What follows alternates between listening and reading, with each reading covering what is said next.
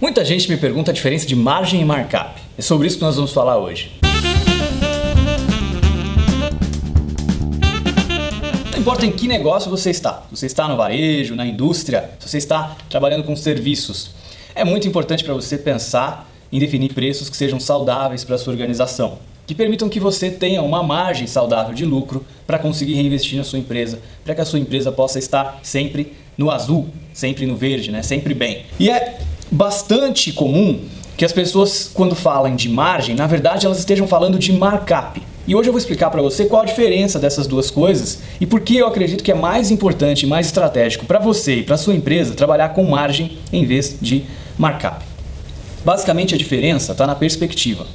Quando a gente fala de markup, a gente está falando do quanto em percentual que você vai acrescentar no seu custo para chegar no seu preço de venda, no seu preço final.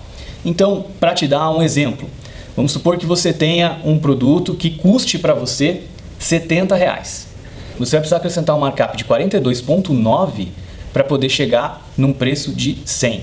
Então é o percentual que você acrescentou, percentual que você acrescentou no seu custo de venda para chegar no preço. Então, você está determinando qual o preço que você vai vender para o seu cliente com base em quanto seu produto custou para você.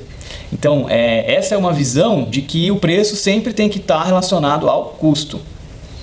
Já quando você pensa em margem, você está pensando diferente, você está pensando o quanto do seu preço deve ser lucro para você. E a vantagem de você trabalhar com margem em vez de markup é que você está sempre pensando no seu lucro. O foco está no seu lucro, o foco não está no custo. E além disso, quando você fala, por exemplo, de Brasil e da tributação e todo o sistema tributário que a gente tem aqui, que basicamente a tributação incide de certa maneira como crédito quando você está comprando e de como débito quando você está vendendo. Se você trabalha com é, ICMS, né, tem uma empresa que compra e vende produtos ou até mesmo se você é uma empresa do lucro real, isso vai ser afetado também no PIS e COFINS, que é um outro tipo de tributação. Quando você está trabalhando com margem, você pode levar em consideração é, o imposto que vai, você vai ter como crédito na compra e o imposto que você vai ter também como débito lá na venda. É, e isso permite que você tenha uma precisão maior de qual vai ser o seu lucro no final das contas. Você vai levar em consideração não apenas o custo de compra do seu fornecedor, mas você vai levar em consideração também todos os impostos que vão incidir naquele produto.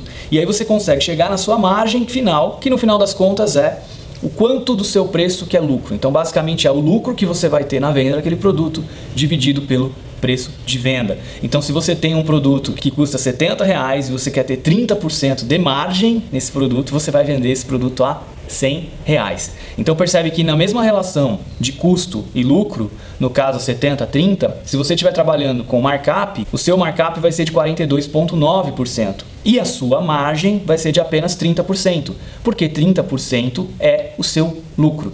30% é o que fica no seu bolso depois que você vende aquele produto.